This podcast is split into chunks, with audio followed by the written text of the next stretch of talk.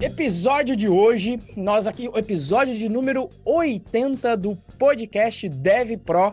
Então, rumo aí aos 100, estamos firmes e fortes rumo aos 100 episódios. Episódio de hoje será como hackear o processo seletivo. Então, essa é uma dúvida muito comum que a galera tem. Inclusive, quando ela está fazendo lá o nosso bootcamp, ao final do bootcamp, a galera sempre fica com essa dúvida: e aí? E agora? O que, que eu faço? Então, vai ser justamente para retirar essas dúvidas, tanto para os nossos alunos, tanto para você que está aqui junto com a gente nessa live, que nós fizemos este episódio. Bom dia, Moacir. Isso aí, bom dia para quem está nos acompanhando aqui ao vivo na live. Boa tarde, boa noite, boa madrugada para quem nos acompanha aqui no YouTube ou via podcast, no Deezer, no Spotify, no Apple Podcasts, no Google Podcasts, em todas as plataformas aí que você nos ouve. Muito bom dia, muito obrigado pela sua audiência. E hoje o tema é hackeando o processo seletivo, né? Esse. É, nem sei em qual momento que a gente é, cunhou esse hackear o processo seletivo. Acho que nem foi a gente que cunhou, acho que. Eu, eu acho que foi o Henrique, eu, eu não lembro. Enfim, é, qual que é o lance, né, de hackear, né? Só, só dando uma introdução antes da gente entrar de fato nas perguntas, né?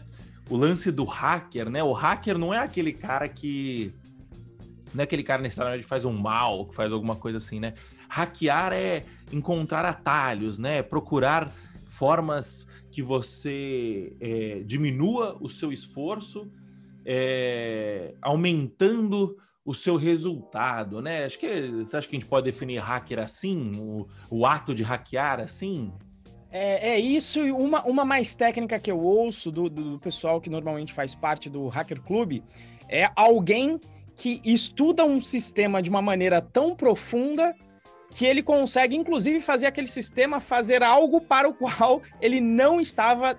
O seu design não foi feito para fazer aquilo. E isso, obviamente, pode ser para o mal, né? E aí é o que a, a turma, no termo mais específico, chama de cracker mas pode ser para o bem também. E aí é, o, é o, a cultura hacker tenta desmistificar que o hacker sempre, ah, hacker, hackers invadiram.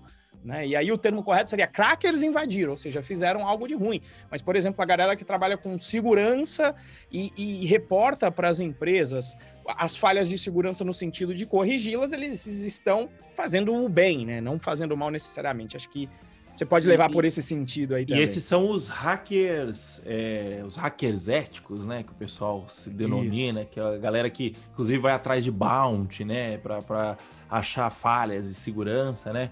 É, e como o, Remo, como o Renzo falou, o hacker, ele é um cara que conhece um sistema de modo tão profundo é, a ponto de conseguir encontrar, é, vamos colocar brechas, né? Mas brechas no sentido de, tipo assim, encontrar alguns caminhos que ele não foi feito para fazer daquela forma, obviamente. E lembrando que o processo seletivo é um sistema, né?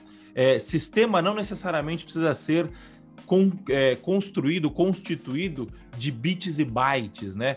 É, um sistema, o nosso corpo é um sistema, né? O, a gente tem o nosso sistema digestivo.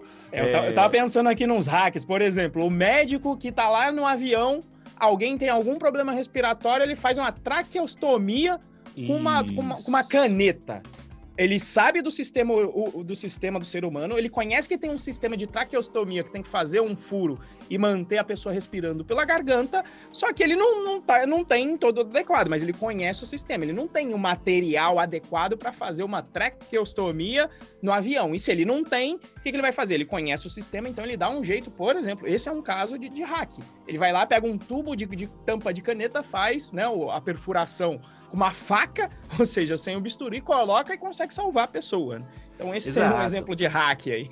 Então, é, o, o, a, a ideia aqui é a gente entender quais são os hacks que a gente pode usar no processo seletivo, no sistema de processo seletivo, fazendo o quê? Diminuindo o seu. Não, não diminuindo, né? Mas otimizando o seu esforço para você conquistar a sua vaga muito mais rápido. Essa Esse é o objetivo aqui do nosso episódio de hoje, né? Mas antes da gente entrar de fato no, no hacker, no hackerismo da parada, é, responde para mim, Renzo, como que funciona um processo seletivo? Vamos conhecer primeiro o sistema do processo seletivo. Conta aí para mim, por favor. Perfeito. Isso que eu ia falar, justamente, não estava combinado, mas justamente é. isso que eu ia é. falar. Primeiro, antes de hackear, a gente tem que falar, estudar o sistema um pouco mais a fundo, né? Bom, um processo seletivo, a grosso modo, eu posso dividi-lo em quatro partes, tá? A primeira delas é, é a primeira fase, que eu chamo aí de fase do currículo, mas a gente vai estudar essa fase aí hoje, tá? Então, a fase do currículo, que é quando você vai entrar em contato com a empresa. Então, formas de entrar em contato com a empresa seria esta primeira fase. Depois tem uma fase que eu brinco e eu a chamo de psicotécnico, né? Com o RH, uma entrevista com o RH. E eu chamo de psicotécnico porque ali é mais um bate-papo, não tem nada a ver com a questão técnica. A galera do RH vai querer saber um pouco mais sobre o seu perfil, entender as suas aspirações, entender se a cultura que você tem e que você deseja bate com a cultura da empresa. Eu chamo de psicotécnico porque é raro que você pare nessa fase, tem que ter algo muito muito cabeludo aí, não ter um fit cultural muito grande para você não seguir essa fase. E um pequeno detalhe que eu faço aqui, quando a sua entrevista é para o exterior, normalmente essa fase, além de servir para essa análise, digamos, cultural, ela serve também para entender se você consegue se comunicar em inglês. Então é o, é o psicotécnico barra línguas. Essa é a segunda fase. Depois você tem uma terceira fase, que é a fase da avaliação técnica, que é a maneira com a qual a empresa vai avaliar o seu conhecimento técnico, ou que a gente costuma chamar aqui também de hard skill. Então vai entender como que como que você se porta tecnicamente. E aí aqui às vezes pode ter várias subfases dentro dessa fase aqui. Ela pode fazer isso através apenas de uma entrevista com, com o pessoal do quadro técnico. Ela pode fazer isso através de exercícios, de desafios técnicos que você vai ter que resolver. Às vezes você pode fazer um é, em uma plataforma, você depois pode fazer isso ao vivo, você pode depois fazer um, uma questão técnica na entrevista em si com alguém do próprio time que, que as pessoas estão pensando dentro da empresa que você vai entrar, e você pode, inclusive, fazer um projeto nessa fase também. Quais desses passos vão ter depende, varia de processo para processo, mas fatalmente você vai ser avaliado tecnicamente de alguma forma. E por fim, vem a quarta e a última fase, que é a fase da resposta, em que a empresa vai te dar uma resposta e que, infelizmente, às vezes algumas empresas simplesmente, na verdade, em qualquer uma dessas fases, algumas empresas simplesmente não te respondem. Pode acontecer ainda também. Não é uma coisa profissional, mas mesmo essa não resposta eu já considero também que é uma resposta. Porque aí você imagina, bom, começaram um processo e não terminaram, hum, será que tá, as coisas estão bem? Será que a operação está pegando dentro da empresa, né? Então, o meu último parêntese sobre as fases é, encare o processo seletivo como uma via de mão dupla. Então, serve para a empresa te conhecer, mas serve também para você conhecer a empresa. Então, se preocupe em conhecer. E, e, como eu falei, às vezes tem esses diagnósticos. Pô, a empresa não me mandou, falou que eu fiz a avaliação técnica e não me deu a resposta. Aí você já fala, bom, pelo jeito a galera lá não está muito preocupada com a fase da contratação. Será que vai ser legal eu trabalhar lá? Será que vai ser interessante? Será que é uma coisa pontual? Será que é uma coisa que sempre acontece? Então são as perguntas suscetíveis, mas esse é o nosso sistema com essas quatro fases aqui. É isso sim, aí, Moa. Já, já passou por essas fases aí também, meu querido? Faz tempo que talvez não, mas já deve ter passado no passado, né? Cara, eu, eu fiz dois processos seletivos, acho, na minha vida. Que foi o. Quando eu. Quando eu, meu primeiro estágio na Bireme. E em seguida eu fui para. Quando eu, quando eu apliquei para uma vaga de desenvolvedor pleno. Eu tinha, devia ter uns três anos de programação, mais ou menos, de, de, de carreira, né? Não de programação. E aí eu apliquei para essa vaga de desenvolvedor pleno. E, e esse processo seletivo foi muito mais foi essa fase assim. Acho que não teve, acho que não teve o técnico. Acho que eu simplesmente liberei o meu GitHub lá, porque na verdade eu tinha, eu tive uma não é sorte, né? Tem uma característica no meu primeiro emprego que tudo que a gente desenvolveu era open source. Então, o cara não precisou necessariamente ir lá e me testar, porque eu peguei e falei assim, ó, tá aqui os meus códigos. Você entendeu?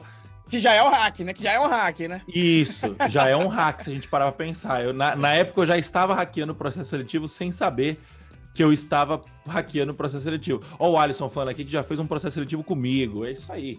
É, agora, processo seletivo com as pessoas, eu já fiz alguns. Hoje em dia, quem faz, quem é responsável por isso lá na Codivância é o Ronaldo. É, então, eu não tenho tanta experiência assim em processo seletivo mas eu tenho alguma experiência em hackear sistemas de uma forma geral, né? Se a gente parar para pensar, é, o que a gente faz aqui é meio que um. A gente está meio que hackeando o sistema, né? O, é, ensinando a conquistar a sua primeira vaga através de alguns hacks, se a gente parar para pensar. É, e como um todo também, né? Se a gente olhar é, a minha carreira, ela é meio que uma sucessão de hacks aí no meio do caminho a do Renzo também, né? Se a gente, é, se a gente pega o nosso histórico, financeiramente falando, por exemplo, o Renzo tem alguns pontos-chave na, na, carreira dele que ele deu saltos é, de, de, quase duas vezes o salário. No meu caso também, eu lembro que eu é, tinha uma época que eu ganhava 3 mil reais, só um tempo atrás já, que o dinheiro valia mais nessa época.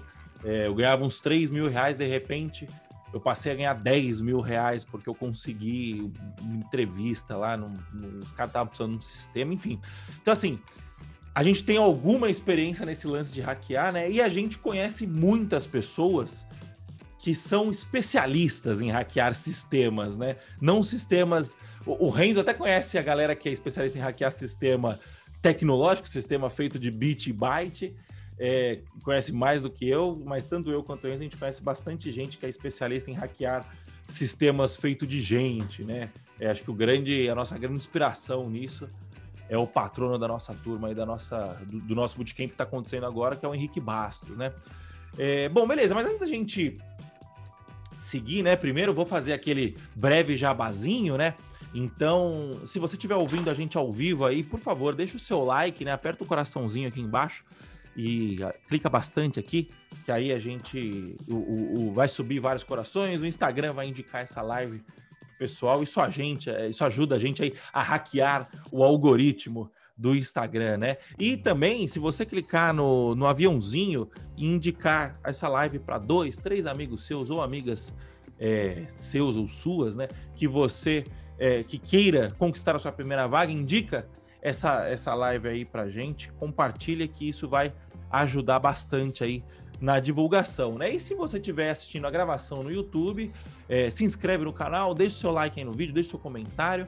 E se você estiver ouvindo alguma, em alguma plataforma de, de podcasts, seja o Spotify, seja o Deezer, é, bate um print aí é, e marca o Renzo, arroba RenzoProBR, marca, me marca, arroba Moacir Moda, posta no seu stories, né? E marca a gente é, ajuda a compartilhar a palavra e vem puxar papo aí com a gente. Eu estou abrindo umas caixinhas de perguntas é, quase que diariamente. O Renzo abre todo dia.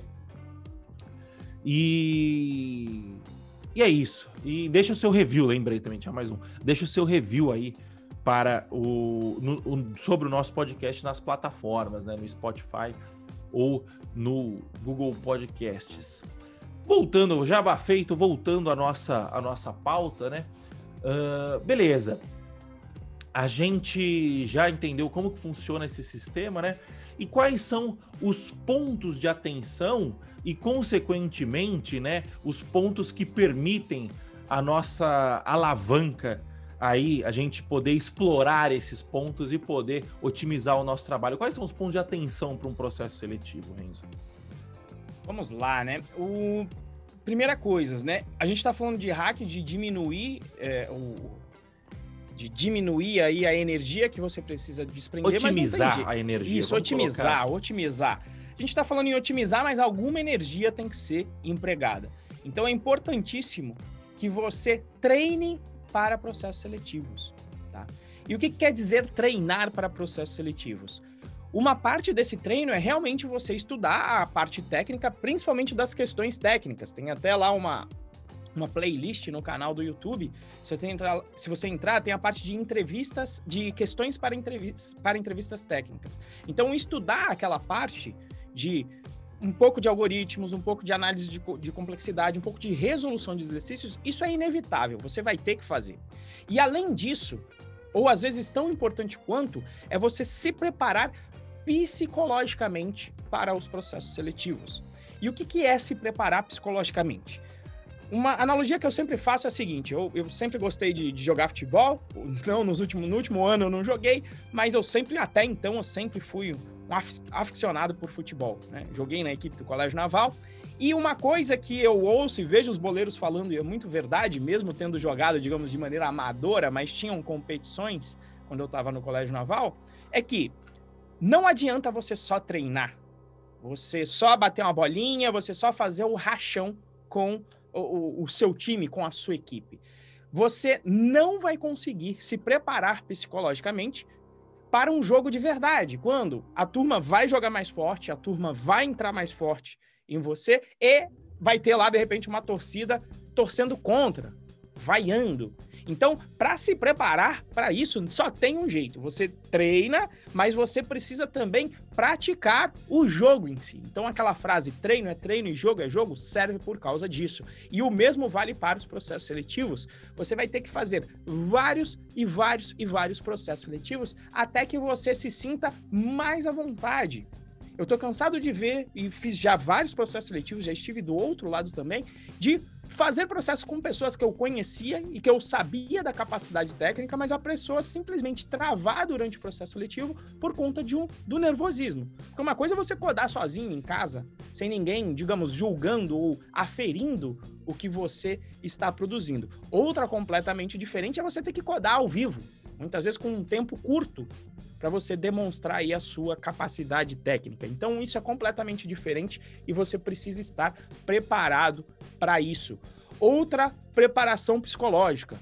Potencialmente você não vai passar nos seus processos seletivos. Então você tem que esperar que não vai acontecer de você passar nos primeiros. Então, psicologicamente, você tem que estar preparado para isso. Eu não vou detalhar isso, porque nós já falamos várias vezes sobre esse assunto dos 49 nãos para um sim. Já fizemos a comparação com o funil de venda. Se você buscar aí na nossa série de podcasts, algumas vezes a gente já mencionou isso. E o outro ponto é fazer a sua lição de casa. Entender como é que aquela empresa gera valor, o que, que ela faz, qual é o produto que ela vende. Será que ela vende um SaaS? Será que ela vende um produto físico e usa tecnologia para fazer a gestão disso? Como é que aquela empresa ganha dinheiro? E por fim, demonstrar sua responsabilidade é, é, é, com o trabalho em si. Às vezes isso é tão ou mais importante. O Moacir sempre menciona um fator aí do mercado e que é totalmente verdade, né? As empresas contratam pela expertise técnica e demite pela, é, pela, pelas falhas comportamentais. Então, muitas vezes é melhor você pegar alguém que seja mais responsável, mas não tenha um conhecimento técnico tão apurado, do que pegar alguém com um conhecimento técnico apuradíssimo que vai conseguir entregar software, mas não entrega por questão de irresponsabilidade. Então, demonstrar essa responsabilidade e também o seu interesse em evoluir são pontos que vão te ajudar enormemente a passar no seu processo seletivo. É, é isso, e você comentou do esporte, né, do futebol. Hoje em dia, eu pratico, já joguei futebol bastante, eu, eu sempre gostei de esporte, né? Competitivamente, eu já competi com futebol, já competi com vôlei, deixa lembrar algum outro, não, não me lembro, e, e com crossfit, eu já competi com crossfit também. Então, a competição, que é a, no, a nossa analogia ao processo seletivo, né? ela é muito doida, porque a gente esquece que nós, o nosso corpo é um sistema, e esse sistema ele é composto de várias várias partes, né? Vários, vários fatores influenciam esse sistema, né? E é o que você falou, quando você está codando no, no, no, no, cantinho da sua casa, sem ninguém olhando, sem ninguém cobrando, sem nenhum prazo para entregar alguma coisa, você vai adotar uma postura, né? É, uma postura, uma determinada postura referente a isso. Quando você está codando com prazo, ou quando você está fazendo um processo seletivo na frente de uma pessoa, é, outras coisas vão, outros fatores, você vai estar nervoso, a adrenalina vai aumentar. É, e isso é exatamente assim no futebol, é, é exatamente assim no esporte. Quando eu. Eu nunca esqueço, a gente jogava. Eu tinha uns 15 anos mais ou menos. E eu era goleiro, né? E goleiro é uma merda, porque você. Tipo assim, se você jogar bem, você fez a sua obrigação, e se você jogar mal, você é o culpado. Do, do, tipo assim, nunca tem ponto positivo pro goleiro, né? E era final, era final, era final do, do, do Interclasses, do, do Intercion. A gente, joga, a gente foi lá pra Curitiba jogar. E o time, e o time dos caras era. A gente perdeu, né? O, jogo, o time dos caras era um time federado. É, então, o que é um time federado? É um time que todo mundo joga liga profissional. E a gente não, a gente era um bando de amador, né? A gente jogava bem tal, nosso time era bom, mas a gente era amador. A gente treinava uma vez por semana, porra, os caras treinavam todo dia, né? E aí, é, não foi na final, foi na semifinal. Eu, a gente tava com torcida, porque foi o colégio inteiro foi para Curitiba, né? Porque teve, teve vôlei, teve, teve, teve diversos jogos, né? Foi tipo uma, uma mini Olimpíada, então tinha torcida. E, e, eu lembro que os caras começaram a gritar o meu nome. Eu, tipo, eu fiz uma puta defesa, os caras começaram a gritar o meu nome. E, e eu cresci, tipo assim, cresci absurdamente. É... Psicologicamente falando, né? Então eu comecei a, tipo assim, o meu desempenho no jogo melhorou muito tal. É, peguei uma bola lá que a gente acabou indo pra final por causa dessa bola, chegou na final a gente perdeu tal. Mas o lance é essa, essa pressão, né? E esse incentivo que eu tive da torcida mexeu comigo psicologicamente e mexeu também é mexeu calma aí que desculpa tá tocando meu, celular aqui é, mexeu comigo psicologicamente e mexeu comigo também em questão de, de hormônio, né? Então, tipo assim, você, você, fica com muito mais adrenalina, né? Você, é, o, o esporte libera dopamina. Então, assim, são, são o, o, os fatores de atenção, a, é, aten, a, atenção, né, de você prestar atenção em alguma coisa, e tensão, né, de ficar tenso, liberam, liberam hormônios, né, no, no seu corpo que te posicionam de uma forma. Tanto é que depois de velho eu voltei a jogar bola e eu parei, porque eu tava jogando muito mal. E eu ficava puto comigo, porque eu ficava. E aí aconteceu, eu ficava muito nervoso jogando. E, e esse, esse mesmo, os mesmos mecanismos que me faziam crescer me faziam jogar mal, né? Porque eu ficava muito nervoso e tal, e o corpo não acompanhava. No CrossFit é a mesma coisa. No CrossFit, quando você treina, você treina. É, é, tipo assim, vai, vamos supor que você bate um tempo X lá. E aí você fala assim, cacete, foi difícil bater esse tempo. Quando você vai pro campeonato, você faz tipo assim um tempo 20, 30, 40% melhor. Por quê? Porque você tá com adrenalina, você. É, o seu corpo, você. É, eu tô, tô, procurando a palavra aqui, né? Você aumenta o seu limite, né? Dado o, as condições de pressão tal. Por que, que eu tô te falando tudo isso? Porque é o que o Renzo falou: treino é treino e jogo é jogo. Quando você joga, é, você tem alguns mecanismos que podem te deixar nervoso e podem te prejudicar de alguma forma, mas também que podem te alavancar e podem te deixar é, muito, muito monstro. Então, assim, eu, eu, tenho, eu sempre tive essa característica de ou quebrar sob pressão ou desempenhar muito bem. É, então, eu acho que esse é um dos pontos de, de, de mais atenção, né? Não, sem queimar a pauta e já entrar como a gente hackeou o processo seletivo, mas acho que esse é um ponto muito importante que o Renzo falou. Eu acho que dos pontos de atenção que o Renzo falou, acho que treinar é o mais é o, é o mais importante. É, treinar não, é jogar, né? Treinar e jogar, né? É, em participar do processo da vida real é o mais importante, por quê? Porque você vai se acostumando com essa pressão e quando você se acostuma, você consegue trazer ela para o nível positivo da parada, né? Para o lado positivo e não para o lado negativo, né? Você entendeu o que eu quis dizer? Eu fiquei muito prolixo. Me, me tenta me dar uma força aí. Eu, eu, acho que é isso que o que o Moa falou. Acho que é questão psicológica. E, e muitas vezes eu já vi assim. É, toda vez quando a gente abre uma turma, eu sou muito claro. Eu vou lá e falo: olha, você não vai passar no. Ou não é que você não vai. As chances de você passar nos seus primeiros processos seletivos é muito pequena. Eu deixo isso claro porque, porque eu quero que a pessoa entre ciente, mas mais do que ela entrar ciente, de que ela entre para um processo seletivo preparada psicologicamente. E eu já vi essa quebra acontecer algumas vezes, comigo e com alunos. É, o Gabriel, o Gabriel, que eu fiz até uma entrevista, se você procurar aí, é de técnico é, em mecânica programador. O Gabriel, ele estava ciente disso, e eu me lembro que quando ele foi fazer, ele estava no, no segundo processo seletivo dele, quebrou durante o processo seletivo, deu branco. E aí ele veio, né? Manda, putz, Renzo, fiz um processo seletivo, fui super mal, tô desesperado tal. Quando ele falou, tô desesperado, eu falei para ele, ô Gabriel, mas em qual processo seletivo você tá? Eu não sabia, né? Ele falou, tô no segundo. Eu falei, meu amigo, só tá no início. Se lembra lá atrás que eu te falei dos 49? Então, então assim, só o fato de conversar e eu, e eu deixar isso claro, falei, faz parte, você quebrou e faz parte desse processo de aprendizado e treinamento do processo seletivo em si, esse treino com jogo, né? Faz parte o pegar, no futebol se chama pegar ritmo de jogo. Já viu aquele Isso. jogador que fica no, né, fica lá no departamento um médico, né? Isso, Aí joga aquela pré-temporada lá na Disney, na Florida Cup. E pode ver que quando ele volta, raramente ele volta do departamento médico jogando bem como ele estava antes, porque tem esse, esse, essa, essa aclimatação quase, esse costume com jogar, com casa cheia, com torcida. Então acho que é esse aspecto que o Moacir é, estava explicando, que pelo menos eu entendi. Né? E, e, às vezes o que você faz além é, durante o processo esportivo é por quê? Porque você sabe que tá valendo mais, né? O jogo que tá valendo o troféu, ele vale mais. Então é, é, um exemplo de diferença no corpo.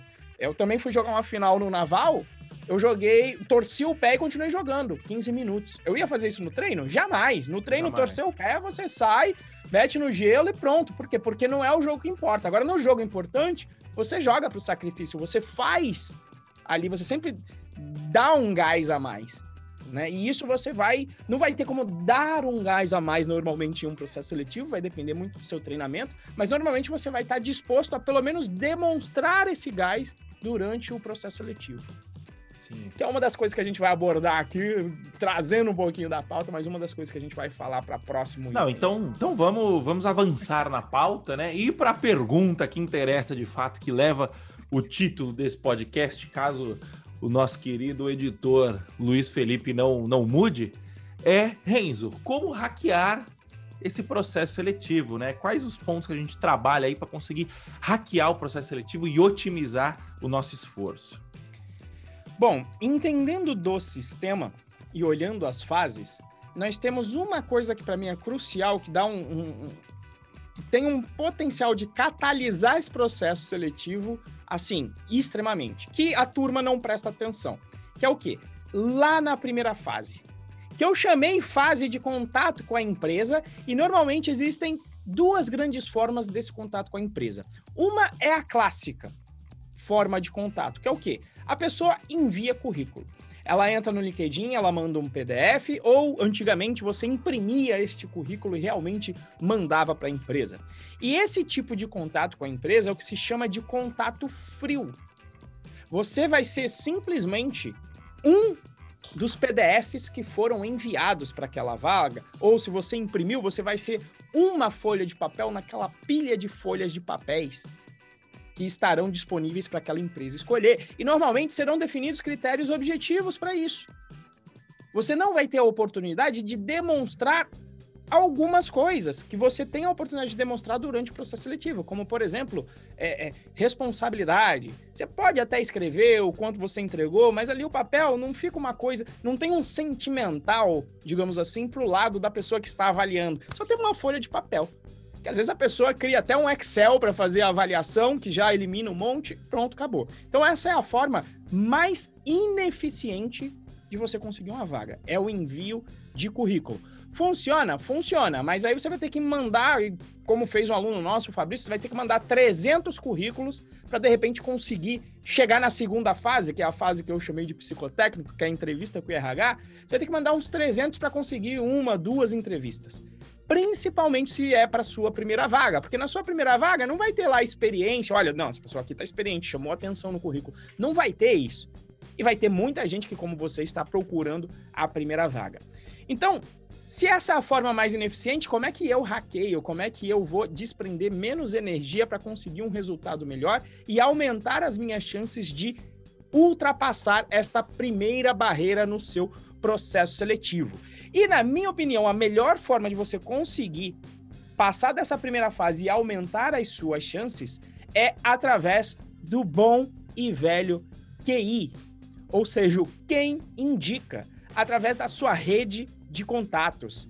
Como assim, Renzo? Como assim através da rede? O que, que acontece?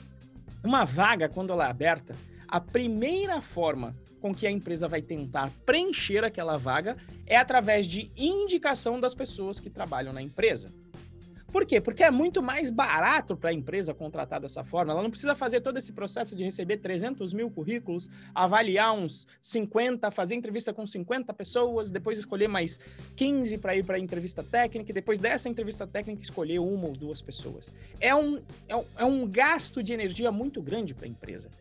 O que, que é muito mais simples para a empresa? Perguntar para quem já trabalha lá, para quem já conhece da cultura, se existem pessoas que elas consideram adequadas para trabalhar na empresa. E aqui existem várias razões, porque normalmente essa pessoa vai indicar alguém que ela já conheça, que ela já trabalhou, e potencialmente pode ser que tenha um fit cultural maior. A pessoa não vai indicar alguém sem responsabilidade, um responsável, porque por mais que eu mesmo faço isso, eu deixo muito claro, falo, olha, estou te indicando, mas passe esta pessoa pelo processo como um todo. Mas você, de certa forma, você está emprestando um pouco da sua autoridade, do seu do reconhecimento que você possui naquela empresa quando você faz uma indicação.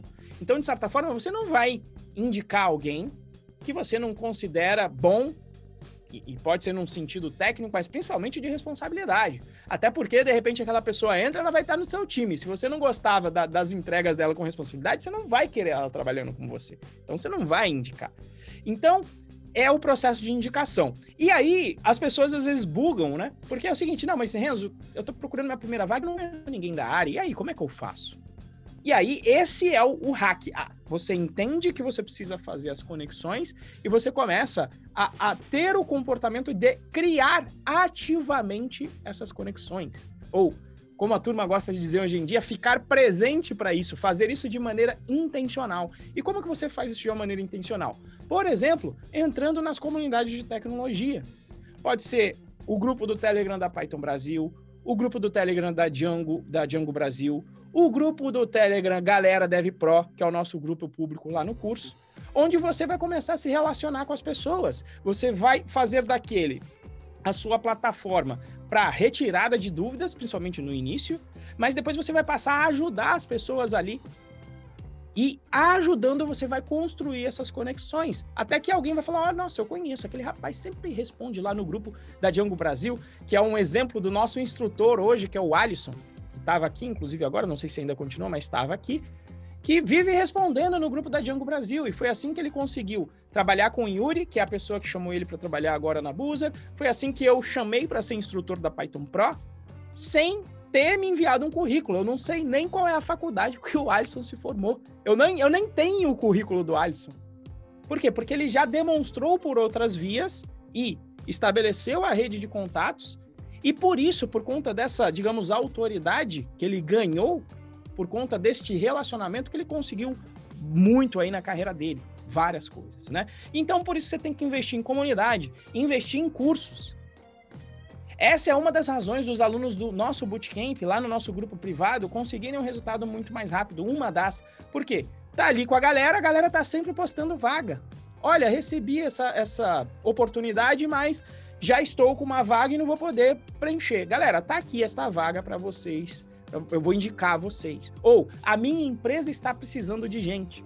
Então está aqui a vaga aqui presente. Esse foi o caso do Diego Maranhão, recebeu uma vaga lá dentro do curso. O caso do Rafinha, quando fez o seu processo seletivo. O caso do Marcos, que nesse caso a pessoa só postou a vaga dentro do, do, do, do nosso grupo público. E apesar dele não conhecer, ele foi lá, se aplicou e conseguiu a sua primeira vaga. Então, esse é o hack, usar sua rede de contatos para economizar aí, para encurtar o caminho. Eu vou dar um exemplo real até meu. Eu me lembro que eu fui fazer o processo seletivo da empresa Olist. E aí eu conheço várias pessoas que trabalham na Olist, tá? E aí eu vi o processo seletivo, eu já tinha inclusive ajudado um aluno durante o processo seletivo com um problema prático que eles tinham que resolver, que era um projeto. Só que o que acontece? Um projeto ele te demanda tempo para fazer. Mesmo alguém experiente vai demorar pelo menos meio dia ou um dia inteiro para se fazer um projeto decente, com testes, com tudo que está previsto. E eu já tinha ajudado um aluno meu, a, a, eu mentorei um aluno meu sobre a arquitetura das soluções possíveis para aquele projeto. E aí eu fui fazer o processo seletivo da Olist, tinha essa fase, o que, que eu falei? Eu entrei em contato, primeiro eu já entrei em contato com a pessoa que eu conhecia, falei, Oswaldo, tô te mandando um e-mail aqui, conheço o seu processo seletivo, já mentorei um aluno que participou do processo seletivo, então eu conheço qual é o problema prático, fiz a mesma coisa que o Moacir fez, falei, o meu GitHub tá aqui, eu tenho vários projetos feitos em Django, estão aqui eles listados, só que é o seguinte, eu nesse momento eu não estou com agenda para fazer o processo seletivo. É possível eu, e eu posso discutir a solução do projeto com você, na, na, fase de discussão do projeto, porque eu já mentorei o meu aluno. Posso discutir, estão aqui os meus projetos. É possível a gente passar dessa fase e eu não precisar fazer o projeto? Se não for possível, eu faço, mas aí eu vou ter que liberar a agenda, isso vai demorar uns três meses. Se for possível, eu faço esse processo agora. Então é esse tipo de, de relacionamento, de proposta, de não não se enfiar dentro de uma caixinha. Ah, o processo existe, eu tenho que seguir todas as fases. Não. Você pode, de repente, passar da fase do currículo fazendo contatos nesses eventos. Então, foi isso que eu. O, o, as artimanhas que eu já fiz em vários lugares, inclusive, sempre consegui várias das minhas vagas assim. Tá? Na Boozer aqui foi a mesma coisa. O Tony foi dar o Boozer Camp, eu falei, Tony, quero participar e vou de graça para entender o que está acontecendo, porque eu tinha interesse. E não era nesse caso nem de trabalhar na Bruiser, era de ver o Boozer Camp. E depois de ver, que a gente conversou e chegamos lá para eu trabalhar, fazer um trabalho junto com o pessoal lá da Boozer. Então é assim, é utilizar a rede de contatos é importantíssima e muita gente relega.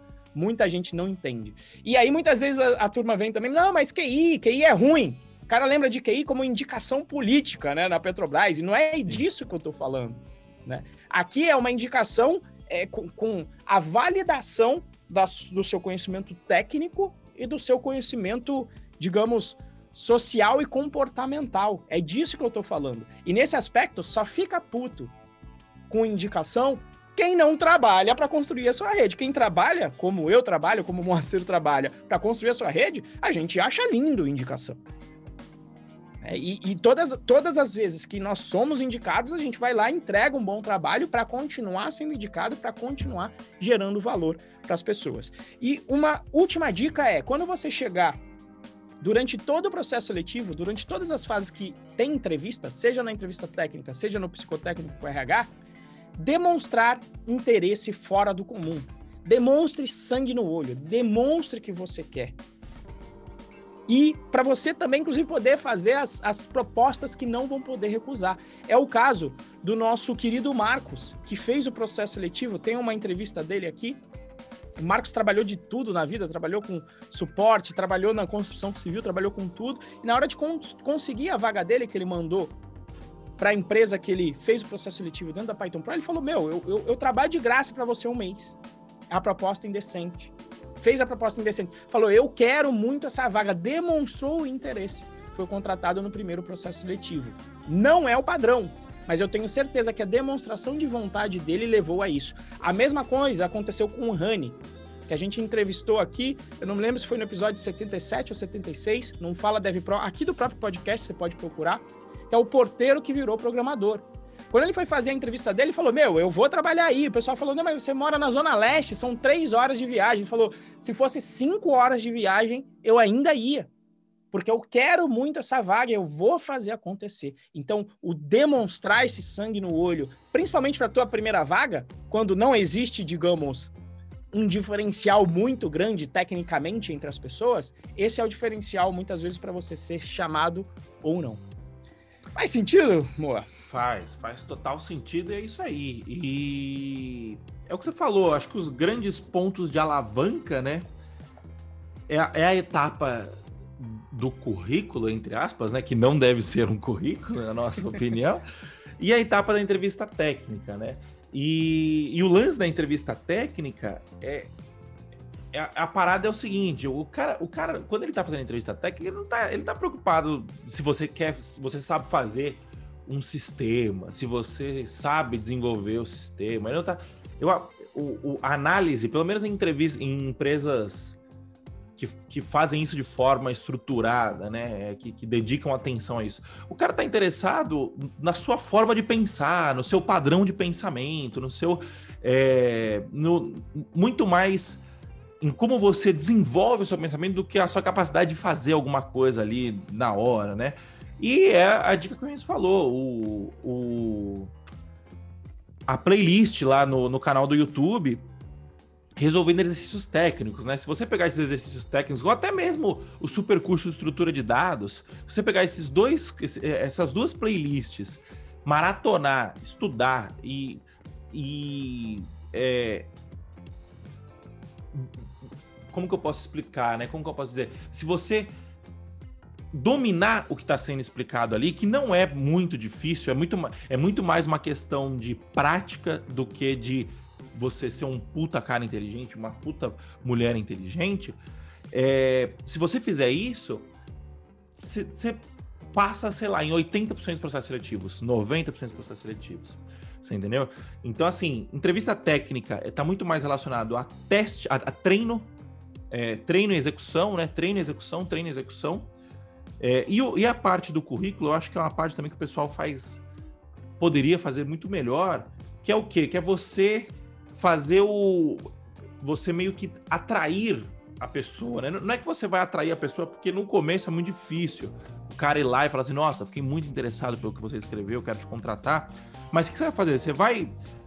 Eu acho que é legal, por exemplo, ter uma presença em rede social, você pegar e escrever um blog. Vai lá, escreve o blog, anota o que você está aprendendo, faz um vídeo no YouTube, faz um, é, faz uma sequência de stories todo dia. Olha, eu tô aprendendo isso, eu tô aprendendo aquilo. Hoje foi difícil por causa disso, hoje foi difícil por causa daquilo. É, faz um post. Olha, eu aprendi isso, isso isso, e portanto eu entendi que para a gente fazer isso, é, para poder fazer da melhor forma, eu preciso fazer isso tal. Por quê?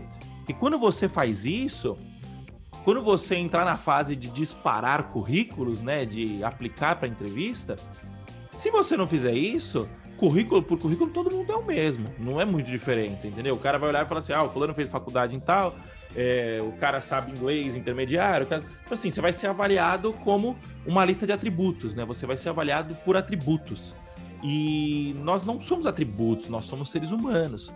E a gente é contratado pela nossa capacidade como ser humano e não pela nossa capacidade de atributos, né? Então, tipo, tem muita gente que fala assim: ah, mas se o fulano estudou na, na escola tal significa que ele é bom. Não, significa que ele foi bom em passar na escola tal.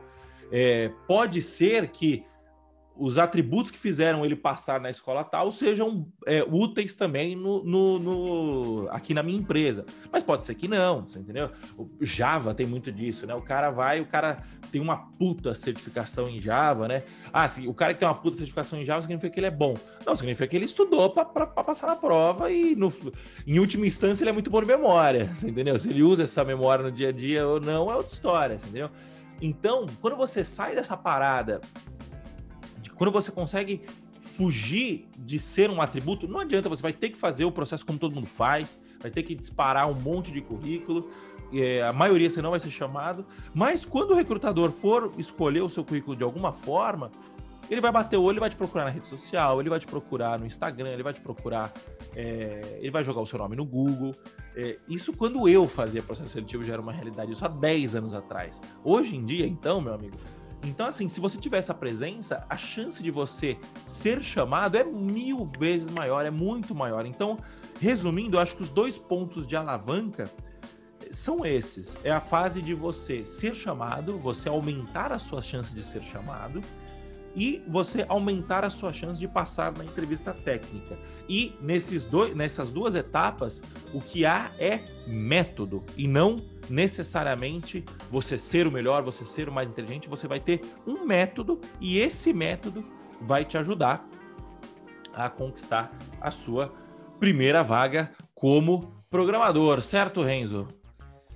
É isso aí. Eu acho que era é isso, acho que ponto principal que a gente sempre passa e, e mais do que a gente passar aqui é o que a gente aplica, né, dentro do bootcamp que vem funcionando, não, não é à toa os alunos conseguem os resultados de entrar no mercado aí. Todo mundo que faz ali direitinho vai entrar em questão de meses, né? A gente sempre fala de colocar no mercado é, em menos de um ano, né? Quando você pensa que o curso mais rápido aí vai ter três anos do, do, curso superior, em menos de um ano tem gente que às vezes vai lá e consegue a vaga, como foi o caso do Marcos, em questão de dois meses. Então, por que, que consegue em questão de dois meses? Porque faz o que precisa ser feito, estuda a parte técnica, mas principalmente utiliza desses hacks para conseguir chegar lá mais rápido, que é basicamente isso. demonstrar muita responsabilidade, fazer e treinar a parte técnica e usar aí do seu, da sua rede de contatos para otimizar o processo. É isso aí. Então, beleza, pessoal. Muito obrigado pela presença de todos hoje. Muito obrigado para você que nos acompanhou ao vivo aqui. Muito obrigado para quem nos acompanhou via gravação no YouTube ou via gravação no podcast. É, a gente está aqui por vocês, né? Então, brigadão pela presença e semana que vem tem mais, beleza? Valeu então, é pessoal. Aí. Até mais. Falou, Falou, tchau, tchau. pessoal. Até a próxima. Até mais.